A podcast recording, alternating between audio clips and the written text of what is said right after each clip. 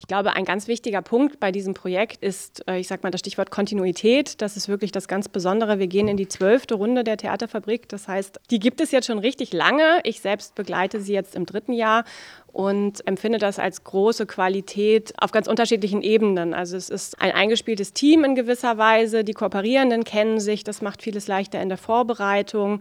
Wir haben auch wiederkehrend einfach die Workshop-Leitung, das heißt die Künstlerinnen und Künstler, die die Angebote machen sind viele dabei, die einfach dieses Projekt auch schon kennen und länger begleiten, immer wieder mit neuen Ideen und Impulsen kommen, aber ebenso im Drumherum doch auch da eine Sicherheit und ein Vertrauen äh, geben. Und selbst innerhalb der Kinder gibt es dann WiederholungstäterInnen, die jetzt einfach über mehrere Jahre schon äh, immer wieder mit sehr viel Freude und Begeisterung dieses Ferienprojekt erleben.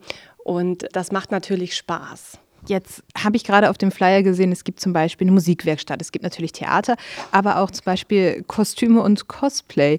Äh, wonach wählt ihr aus, was ihr anbietet?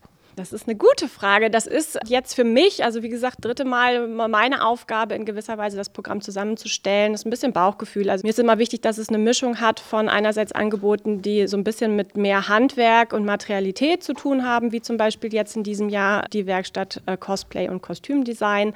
Im letzten Jahr hatten wir zum Beispiel Maskenbau mit dabei. Da haben die auch erstmal mit Ton gearbeitet. Also dass man irgendwie ein Angebot macht für Kinder, die im ersten Moment einfach erstmal so ein bisschen für sich bauen und basteln und gestalten möchten möchten. Und das dann aber eben in Kombination mit so Angeboten, vielleicht auch ein bisschen Klassikern wie jetzt unsere Schauspielwerkstatt, die naheliegend ist, dadurch, dass wir einfach als Partner ein Theater sind und das, das Spielen und das Schauspielen da irgendwie relevant ist.